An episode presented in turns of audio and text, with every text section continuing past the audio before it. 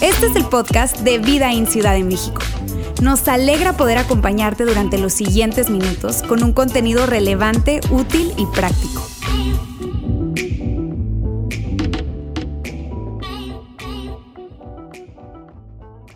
¿Qué tal amigos? ¿Cómo están? Qué bueno, qué bueno, ya con tantos villancicos y temporada de Navidad, a mí me da frío extra, yo estoy casi temblando del frío que tengo, casi que, que, veo la nieve aquí alrededor de mí por el frío que tengo. Qué gusto que estén acá cada uno de ustedes, mi nombre es Ulises y no tengo el gusto de conocerte. Espero al final poderte saludar por ahí. Soy parte del equipo y uno de los pastores de este campus y tengo el privilegio de cerrar esta serie, La razón de la Navidad, que de verdad ha sido muy padre. La semana pasada Yair comenzó esta serie, solo son dos partes y te recomiendo un montón que puedas ir allí a nuestro canal de podcast o YouTube y ahí ver o escuchar nuestro mensaje. Y además es un muy buen momento para compartir este mensaje y que más personas puedan escucharlo. Y hoy, como te decía, tengo eh, la tarea de entregar la segunda y última parte, algo que me emociona porque el cierre siempre debe ser bueno, ¿ok?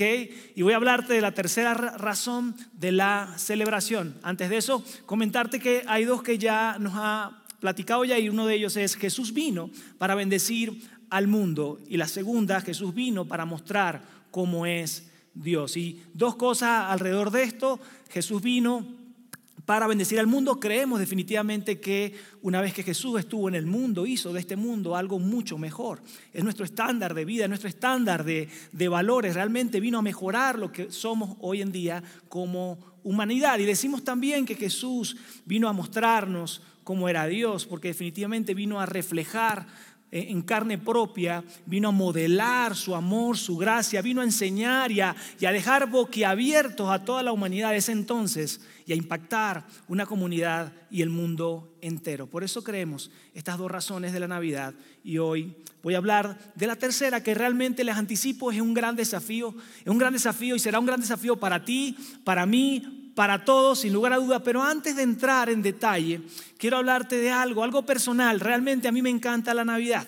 Aunque mis seres queridos y la gente con que comparto esas cenas y esos días me ven llorando muy regularmente porque es demasiado emotivo para mí. En algún momento estaré diciendo quizás por qué eh, eh, regularmente caigo en un mood de, demasiada nostalgia, ¿ok? Eh, pero definitivamente me encanta la Navidad y una de las cosas que hace que la Navidad sea algo esperado y algo bonito, algo digno de tomar fotos, es que mi familia cercana, inmediata, no es complicada.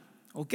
Yo espero que ustedes tengan también familiares cercanos, de tu familia cercana, que no sea complicada, porque la verdad eso lo hace mucho mejor. Ahora, no puedo decir lo mismo de mi familia extendida, ¿ok? Y para esto tuve que recordar, porque bueno, por motivos de, para aquellos que no saben, soy venezolano, así que por motivo de esta migración eh, totalmente conocida, ¿verdad? Estamos por todos lados y es imposible volver a unir a toda la familia extendida, pero recordando ese tiempo, cuando estaba con mi papá, con mi mamá y que eh, al azar pasábamos una Navidad con la familia de mi mamá o de mi papá, recuerdo claramente que habían códigos no escritos. Habían miradas que decían algo así como, ni se te ocurra hacer algo indebido, ni se te ocurra hacer algo que moleste al tío Lucho, a la tía Chencha, porque uh, nos echa a perder la noche.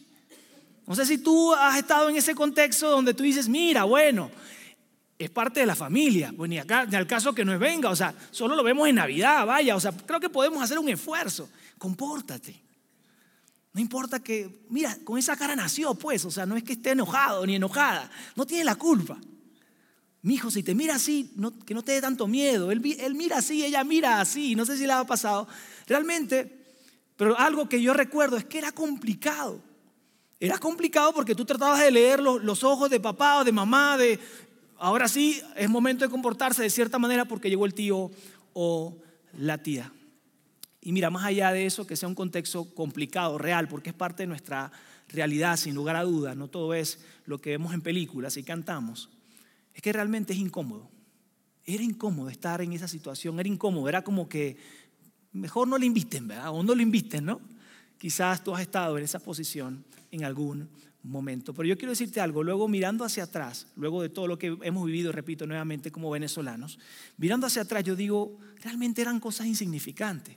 Realmente era un tema de ego, realmente era un tema de humildad o falta de humildad, realmente era algo insignificante, algo de poco valor para robarnos el gran momento que vivíamos en, ese, en, esa cena, eh, en lo que tú hagas realmente como eh, parte de la cultura de esa noche, de esa mañana, de esa tarde, como la pases en la Navidad. Y la Navidad viene a ser, para muchos de nosotros, para algunos de ustedes, la Navidad viene a ser un recordatorio de que hay problemas que no podemos resolver.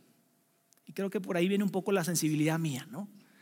Porque la Navidad es algo tan íntimo, es tan emocional, pero a la vez tan cercano donde, donde se supone que viene a, cerrar un año, casi cerrar un año, donde nos miramos a los ojos, eh, hombre, mujer, casados, ¿verdad? Viví para ti, yo para mí, tú para mí, no sé qué, las palabras que te salgan mejor que esta, obviamente. Y, la miras y dices, wow, es como para cerrar con el lazo, ¿sabes? Allá arriba o con la estrella. Pero la verdad es que si somos honestos, hay problemas que no alcanzamos a resolver el año que está terminando, este año, ni hace cinco, ni hace diez, ni hace quince y parece que sale a flote, parece que uh, duele un poco más, si es el área económica, si es el área relacional, si es, una, eh, eh, es, algo que te hicieron perdonar, tú dices, uh, ahorita, no me toquen ese vals, yo quiero cantar villancicos. La, eh, la Navidad también viene a ser un recordatorio de personas que no podemos controlar personas que no alcanzamos y no podemos controlar. Y sé que depende de tu, temperamento, has hecho un gran esfuerzo, yo he hecho un gran esfuerzo, no sé, depende si, si eres un poco controlador, de, decirle a la persona cómo vivir, cómo expresarse, cómo reírse, de, ay, si yo pudiese tener el control de esa persona y no sé qué tanto has intentado, pero te das cuenta que ya terminando este año, como han terminado los otros atrás, no lo hemos logrado. La Navidad también es un recordatorio de expectativas que no podemos cumplir. La Navidad es un recordatorio nuevamente donde nos estamos agarrando de la mano y, si estás con la familia extendida, con algunos amigos que siempre invitas de alguna manera porque es parte de la cultura, empieza el estrés, Quizás no importa lo que haga, no importa cómo me vista, no importa cómo envuelva el regalo, no importa la sonrisa con la que llegue, él o ella me va a esperar ahí con la cara, diríamos en Venezuela, con la cara de cañón, con la cara difícil de pocos amigos. Uy, no, no, no, nada más que no me toque al lado de o del otro lado de. Expectativas que no alcanzamos y aunque no están escritas, aunque no está en la invitación formal que te mandan por WhatsApp, del lugar y la hora y todas las expectativas que hay, tú y yo sabemos que existen es algo pesado. A lo mejor la tía va a regalarle a los hijos, entonces yo tengo que regalar a los hijos y a los otros hijos. Entonces, ¿cuántos regalos hay que comprar? Entonces, ¿qué haremos? Entonces, es que nunca voy a envolver tan chido como él o como ella. Es que mis regalos tampoco van a ser tan padres como la tía tal o el tío tal. Es que la última vez le regalé unos calcetines, no le gusta nada, no sé qué regalarle. Casi quisiera que pasara eh, eh, esa noche rápida. Pero yo quiero hacerte totalmente sincero y honesto contigo. En algunas ocasiones yo mismo soy el problema, que no he alcanzado a resolver en el resto del año. En ocasiones yo mismo soy esa persona que va a esa cena, a ese lugar de compartir, con expectativas para cada uno de ellos, cómo se deben comportar, gracias, qué deben regalar, qué tanto se deben esmerar, qué también me deben hacer sentir a mí, a mis hijos. Amigos, la Navidad es tan importante porque tiene el potencial de ayudarnos y de ayudarnos a superar todo lo incómodo, todo, todo lo, incómodo de otras personas y poder más allá de eso aceptar y amar a las personas a nuestro alrededor.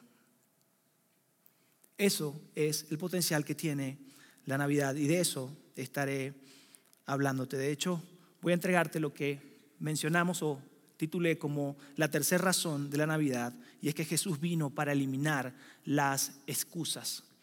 Él vino para eliminar las excusas que te impiden y que me impiden a mí correr hacia esa persona, dar pasos hacia esa persona que es difícil, que es incómodo, que es complicado, y realmente poderle amar, y realmente poder pasar un, buen tiempo. ¿Y sabes por qué esto es posible? Porque la Navidad también nos recuerda de que Dios se acercó a nosotros de que Dios estuvo cerca de nosotros. No de nosotros acá, presente hoy, pero sí de nosotros hace más de dos mil años. Y yo quiero hablarte un poco acerca de dos libros de la Biblia, dos autores diferentes que nos dejan una perla hoy y que nos ayudan a concentrarnos en eso de que Dios estuvo y se acercó a nosotros a pesar de nosotros, a pesar de ti y de mí. Y mira lo que escribió Mateo, Mateo 1:23 dice lo siguiente, la Virgen concebirá y dará a luz un hijo y lo llamarán Emmanuel, que significa Dios con nosotros. Y quizás un significado más ampliado y más claro sería, y lo llamarán Emmanuel, que significa Dios está con nosotros. Dios está con nosotros. Y mira, cada vez que Dios cambia o pone el nombre de alguien o cambia y le da un, un, seudónimo o una manera de llamarle diferente a su nombre, le hace mención y se enfoca en el propósito que Él ha puesto en el corazón de esa persona y lo que Dios quiere hacer a través de esa persona.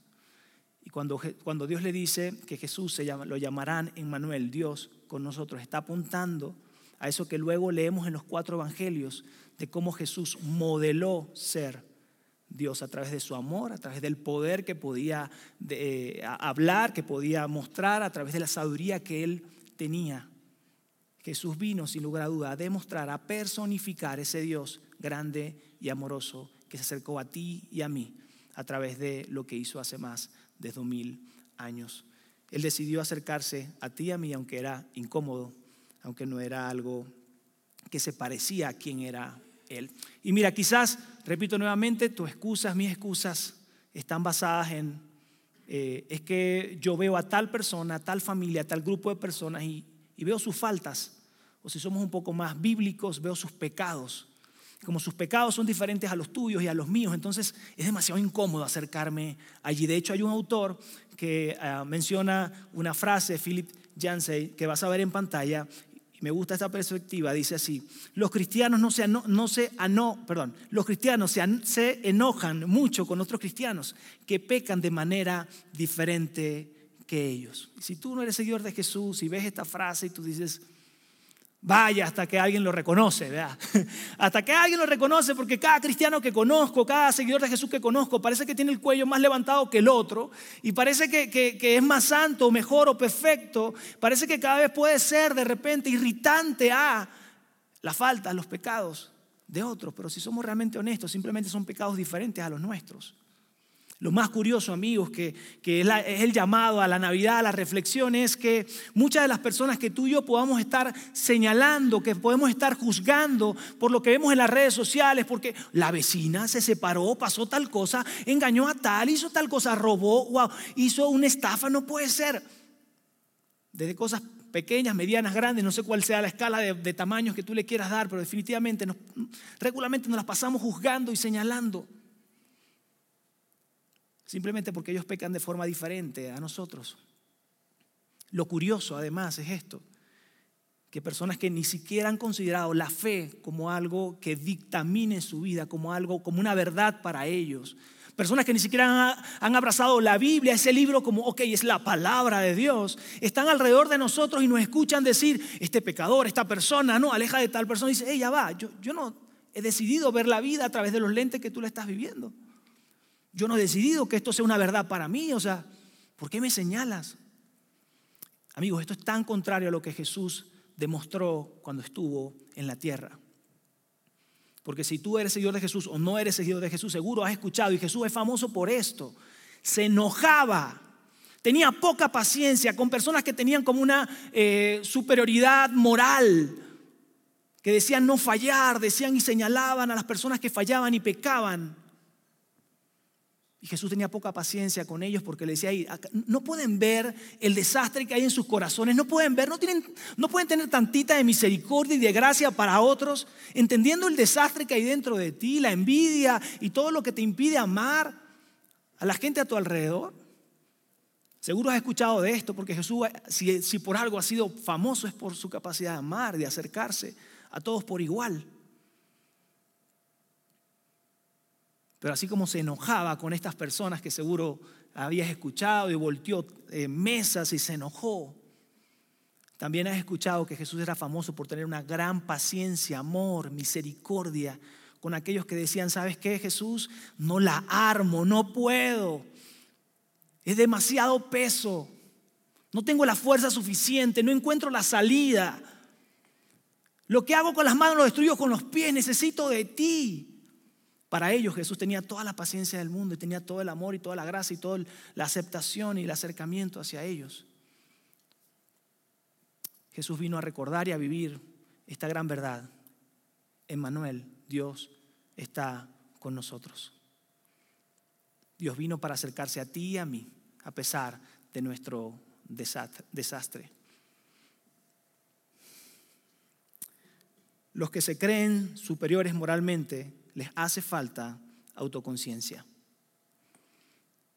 Si de alguna manera a ti te ha dado, yo creo que a todos nos ha dado eh, esa tendencia de señalar, de juzgar y puede ser esa superioridad moral de yo estoy bien, yo hago esto bien, yo me levanto, yo creo, yo oro, yo hago, pero se nos olvida mirar ese lado oscuro, ese lado real que nos está causando problemas día a día. ¿Y sabes por qué lo hacemos? Porque es doloroso. A ver, aquí este grupo, porque es vergonzoso. ¿Sabes qué es doloroso y qué es vergonzoso? asumir, reconocer que tenemos tanto en común con esa otra persona, que tenemos tanto en común con, con lo que originó el pecado de la otra persona, porque somos seres humanos. Y hay tanto en común, lo mismo que está originando el pecado y, ese, y ese, eh, ese, paso y ese engaño y, y, ese errar una y otra vez de las personas a nuestro alrededor, eso también está dentro de nosotros. Tenemos tanto en común. Jesús nos viene a decir, ¿sabes qué? Son solo excusas. Si hay algo que te está impidiendo acercarte a otras personas, son solo excusas porque debes mirar hacia adentro, ver lo que hay dentro, ese desastre que hay dentro de ti y entender desde allí que hubo alguien que vino a estar con nosotros a pesar de no ser como nosotros y mostrarnos gracia, amor a cada uno de nosotros. Y voy a hacerlo esto un poco personal. Voy a leerte algo que va, va a aparecer en pantalla mientras más consciente soy de las cosas que Dios debe cambiar en mí, mis inseguridades, mis errores, mis prejuicios, mis equivocaciones, mi ego, mi pecado, mientras más consciente soy de lo que Dios debe cambiar en mí, de todo eso que hay en mí, menos ofendido e incómodo debería sentirme con lo que Dios debe cambiar en ti y en la gente a nuestro alrededor. Mientras más conscientes somos de lo que hay dentro de nosotros, de lo que Él necesita cambiar en nosotros, y no, lo ocultemos demasiado, que esté ahí presente, más consciente, menos sensible, menos incómodo, menos ofendido nos sentiremos con cuando alguien a nuestro alrededor tenga una falta o cometa un pecado. La Navidad acaba con nuestras excusas para evitar lo complicado y lo incómodo que es acercarnos a personas diferentes que nosotros. Y para cerrar desde el punto de vista bíblico, quiero mencionarte algo que escribió Juan, eh, uno de los escritores de los cuatro eh, evangelios, de cuatro libros que hablan de la biografía de Jesús. Un libro que lleva su nombre, Juan. Juan fue uno de los que estuvo desde el inicio con Jesús, caminó con él, olió con él, tocó con él, comió lo mismo que él, estuvo en los mismos contextos de él. Cuando estuvieron cerquita a la leña esa noche, todos eh, se amanecieron oliendo a, humo, a leña. Él estuvo a un lado de él. Una de las grandes eh, cosas que refleja el corazón de Juan es que se quedó encargado de la mamá de Jesús en el cuidado hasta el final de sus días. Juan es una persona que, estuvo allí y que vivió y que vio porque vivió largos años, vio cuando persiguieron a Pedro, a Pablo, cuando los mataron por predicar el Evangelio. Juan se enteró de toda la persecución, de todo el dolor y él también estuvo obviamente acechado de alguna manera. Vivió momentos muy, muy difíciles Juan. Llegó a su edad adulta, ya cuando estaba anciano, viejo, buscó un par de personas, le dijo, ¿sabes qué? Esta historia que he narrado por mucho tiempo, quiero que ahora la escriban o la escribas. Y Juan, a pesar de que su contexto no era parecido a la palabra que él encontró para definir quién era Dios, lo dijo de esta manera, lo definió con esta manera, amor. Dios es amor. A pesar de que mi mundo, mi contexto no, lo veo, porque hay persecución, porque ya ejecutaron a uno, ejecutaron al otro, eh, eh, estoy en jaque en cada momento, Dios es amor. Juan fue una de las personas que perdió su esperanza luego de la muerte de Jesús, pero que recuperó su fe al verlo resucitado y al comer luego unos pescaditos con él a la orilla del mar. Quizás tú te puedas conectar con la historia de Juan. En ese momento, hoy, en ese momento de nuestra historia, cuando perdemos la fe y la esperanza. Me encanta porque Juan comienza su libro llamado Juan, capítulo 1. No lo comienza como otros autores que hablan de la biografía de Jesús, que hablan del nacimiento, del pesebre, de la dificultad que hubo ahí, de los ángeles, de las eh, ofrendas. Se salta todo eso. Yo creo que lo hizo para enfocarse en lo que él consideraba el más grande milagro que él lograba entender, porque obviamente caminó con Jesús.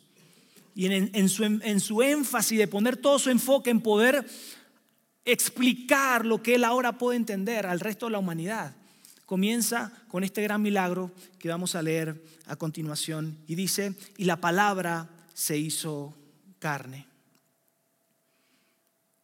Espera, ¿te refieres a Dios, al Logos, a ese creador? Y Juan le está hablando a la humanidad presente y a la porvenir. Le está diciendo, hey, los pueblos enteros, generaciones completas han buscado a ese Dios, a esa fuerza grande que creó todas las cosas. Yo le estoy diciendo, hey, la palabra se hizo carne. Dios estuvo con nosotros. La palabra se hizo hombre de carne y hueso. Y Juan continúa, y la palabra se hizo carne y se quedó el tiempo suficiente con nosotros. Luego tomó un tiempo, vio su reloj y dijo, no, mejor me voy, esto es incómodo, no se parecen a mí. Uy, no, no se parecen nada a mí, mejor me voy. Amigos, realmente y de forma increíble, la verdad es esto lo que pasó. Dice, y la palabra se hizo carne y habitó entre nosotros. Y habitó entre nosotros, a pesar de que éramos diferentes, a pesar de que no se parecían nada las personas que estaban ahí, a Él, Él decidió estar con ellos, estar con nosotros. Y cuando Él dice nosotros, habla obviamente de Andrés, de todas las mujeres que también estuvieron alrededor de Jesús sirviendo y haciendo toda la gran comisión. Él está diciendo, Él está hablando a la comunidad actual, está diciendo, hey, Él estuvo entre nosotros. No es en sentido figurado, Él estuvo con nosotros, caminó con nosotros, como ahorita les dije, comió con nosotros, vimos milagros suceder, vimos cosas extraordinarias que hizo, hizo promesas increíbles y luego vimos cumplirlas. Y si Juan estaría acá, diría, bueno, les voy a contar una historia un poco vergonzosa de verdad. Porque cuando íbamos camino a Jerusalén, se acercaban los últimos días de Jesús en la tierra. Vamos a Jerusalén, Él quiere que pasemos por Samaria, cosa que culturalmente no era bien visto. Y dice, bueno, vamos a pasar por Samaria, se hace de noche y dice, bueno, vayan a buscar hospedaje. La hospitalidad en ese entonces, era, en el primer siglo, era sumamente importante porque no utilizaban, no, había hoteles, Airbnb ni nada de eso. Entonces la gente era amable y era como algo central en esa cultura, darle hospedaje a alguien que en el camino se le hizo tarde, corre peligro, necesita ayuda. Y la aldea samaritana a la que se acercaron los discípulos le dice, ¿sabes que no hay lugar para ti, para tu maestro y para tu gente? Y Juan diría, y me da tanta vergüenza lo que les voy a contar, pero cuando esto sucedió y nos acercamos, Santiago y yo, mi hermano y yo, nos acercamos a Jesús a decirle, ¿sabes qué? Nos negaron hospedaje. Qué gachos. ¿Sabes que vamos, saben que vamos a Jerusalén. ¿Sabes que vamos, saben que vamos a hacer sacrificio. Qué mala onda. Y se le acercan los dos a Jesús y le dice, hey, ven acá. Si tú quieres, oramos y pedimos que caiga fuego del cielo sobre ellos, niños, jóvenes y adultos, y se quemen todos. Sí, diría Juan, así pensábamos nosotros, así razonábamos nosotros, pero Jesús nos reprendió y nos dijo, eso no es lo que vamos a hacer. Para luego darse cuenta, Juan, días después, cuando llegaron a Jerusalén, Jesús entregó su vida por ellos, por toda la humanidad, y Jesús también entregó su vida por los samaritanos que no le dieron hospedaje. Incluso por aquellas personas que lo golpearon, que lo persiguieron, lo engañaron, lo traicionaron para darse cuenta una vez más que Jesús, a pesar de que estaba entre nosotros, no era para nada igual que nosotros.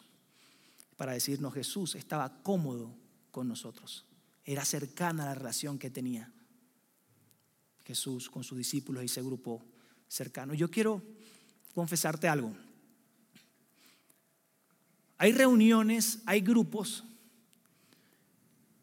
Regularmente tú puedes y yo podría no estar cómodo porque hay diferencias, por el lenguaje que usan, por la forma que se comportan, por, por, lo, que, por lo que te llaman a hacer y a comportarte. Y tú como que te ha pasado, tienes hijos pequeños, como que le tapas la, la, mirada hacia los niños, le pones los ojos, eh, este, el postre, eh, nos vamos gracias, ¿verdad? Y es incómodo.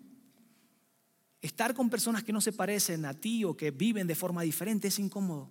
Incluso para mí es incómodo, yo sé que también para ti. Y claro, tú y yo somos maduros, somos adultos y sabemos comportarnos y sonreímos, gracias. Oye, qué bien, gracias. Tengo un dolorcito, por eso me voy. Tú dices cualquier cosa, van a decir, no, oye, es que las comparaciones que aquí tienen no, no nos ayudan en nada, los niños están cerca, no está bien. Y mira, Jesús no fue así. Jesús se llegó a sentir cómodo aún con personas que eran diferentes por el impacto que podía tener en cada uno de ellos. Y Jesús nos llama a ti, a mí, nos invita a ti, a mí a hacer lo mismo en esta Navidad y realmente el resto de nuestra vida. Una pista que Juan nos deja más adelante acerca de por qué Jesús hizo y modeló todo esto. Lo vamos a leer juntos en Juan 1.14 y dice, y contemplamos su gloria, la gloria que corresponde al Hijo único del Padre. Y Juan dice, ¿sabes qué? No voy a explicar cómo esto es que Jesús, que Dios tuvo un hijo, ese hijo único, no lo sé, deja eso allí, pero lo que sí sé y lo que sí quiero hablarte es de las experiencias que yo tuve con ese Jesús, con ese Dios entre nosotros. Comenzó todo diciendo, ¿sabes que Yo vengo a perdonar pecados y todo el mundo, nosotros incluso diciendo, hey Jesús, cálmate, eso solamente lo hace Dios. Por eso, diciendo que iba a sanar y luego lo, si sanaba, híjole, como que tiene razón, y luego verlo morir, resucitar al tercer día, entonces si era Dios entre nosotros. Y no nos dimos cuenta. Imagínate a Juan en los últimos días diciendo, yo tengo que dejar esta perla, yo, yo, tengo que dejar esto escrito, que Dios, el poderoso, el creador de todo, estuvo entre nosotros, literal. Conocimos su corazón, su carácter, sus propósitos. Entendimos que entre más conocíamos de Jesús, más conocíamos de Dios. Un poco tarde.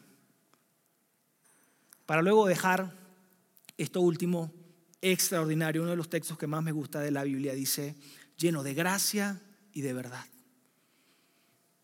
¿Sabes por qué es extraordinario? Porque si Jesús es Dios, como Juan lo dice, tu Dios, mi Dios, está lleno de gracia y de verdad. ¿Sabes? No es un llamado a tener una iglesia de gracia, entonces, bueno, todo el mundo hace y comunidad de gracia, todo el mundo hace lo que sea, porque entonces sabes que Dios te va a perdonar. Ni tampoco está diciendo una iglesia de, de, de verdad, porque entonces juicio y señalamiento. La Biblia dice, y fallaste, y eres un pecador, y aquí no tienes lugar cambia antes de llegar o entrar entre nosotros. Él dice, lleno de gracia y lleno de verdad. 100% gracia, 100% verdad. Él no rebajó un tantito la gracia ni disminuyó la verdad. Él dice 100% ambos. Tu creador, mi creador, tu Padre celestial, mi Padre celestial. Está lleno de gracia para ti y para mí. De amor, de misericordia, de oportunidades para ti y para mí. Tiene grandes sueños para ti y para mí, para nuestra familia también está lleno de verdad. Nos va a confrontar, nos va a incomodar, nos va a decir, eh, por ahí no va, te lo dije. Debes hacer esto, esto, debes comportarte de esta manera, va a ser incómodo. Pero está lleno de gracia y de verdad. Juan nos terminaría diciendo, ¿sabes qué Jesús, después de entender esto, quitó todas las excusas sobre nosotros?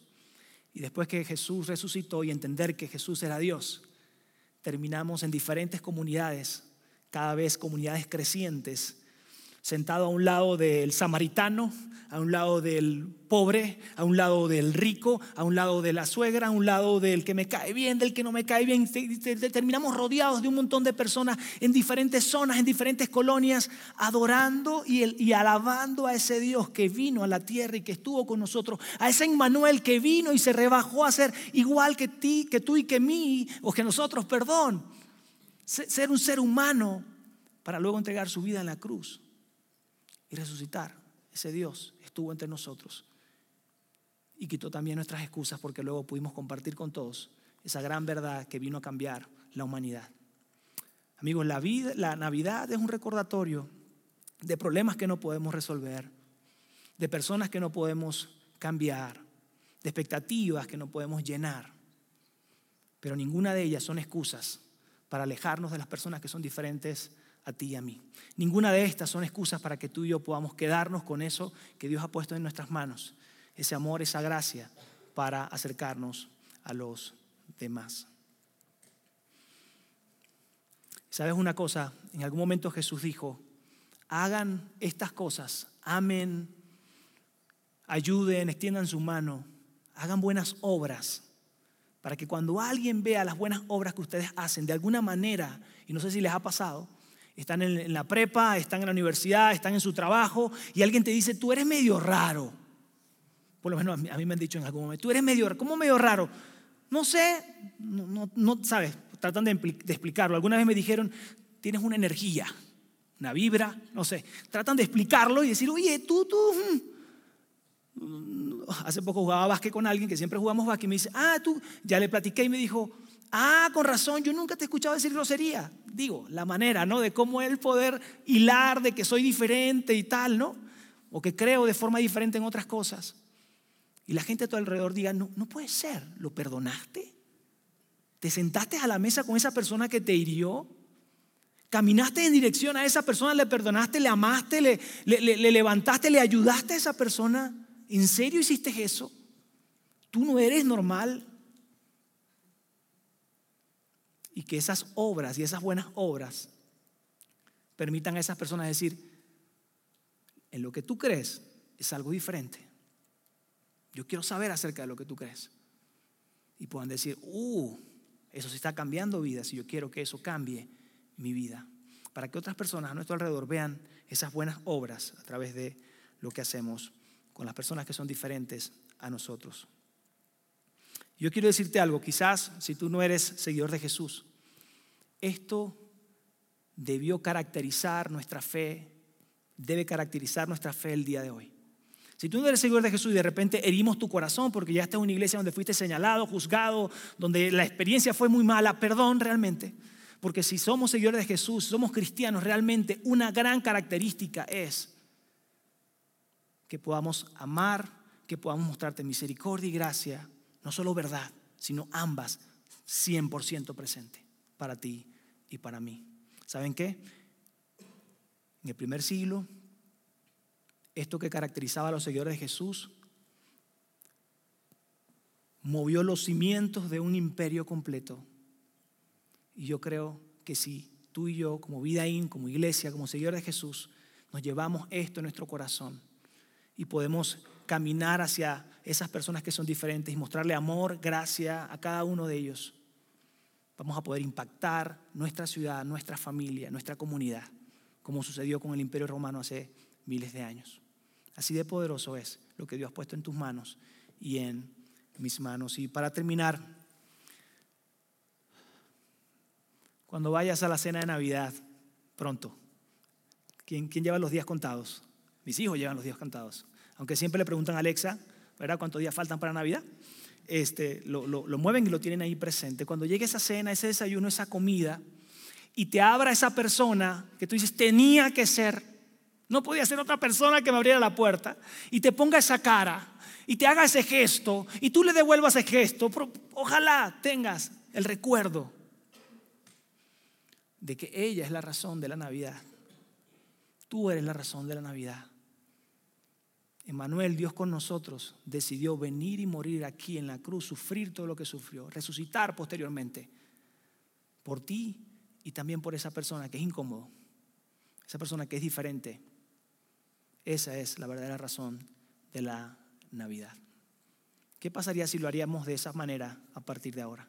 ¿Cuál sería el impacto que tuviésemos y qué tipo de Navidad, qué tipo de días disfrutaríamos en adelante si seríamos capaces de caminar hacia lo incómodo como Dios lo hizo? Acompáñame a orar. Dios te doy gracias. Gracias por lo que hiciste, por cada uno de nosotros. Gracias por no reservarte algo, quedarte con algo definitivamente, sino entregarte entregar todo, despojarte de toda tu gloria, de todo tu reconocimiento, de toda tu fortaleza y definitivamente decir, ¿sabes qué? Voy a enviar a mi Hijo Jesús, quien va a personificar quién soy yo, quien va a mostrar mi corazón, quien va a pasar algo difícil, va a sufrir, pero de ese nivel es el amor que yo tengo por esta humanidad, por cada uno de nosotros. De verdad, gracias Dios por hacerlo. Gracias por no quedarte al margen por nuestras diferencias, por nuestros pecados, por no alejarte, sino por decidir habitar entre nosotros, modelar el corazón y el carácter de un Dios Padre amoroso, que quiere tenernos cerca, lleno de gracia y lleno de verdad. Ayúdanos en esta Navidad recordar esto, que mis familiares y yo somos la razón de la Navidad. Tú caminaste hacia nuestro desastre, hacia nuestra imperfección y nos amaste, nos cambiaste el presente y nuestro futuro. En el nombre de Jesús, amén y amén.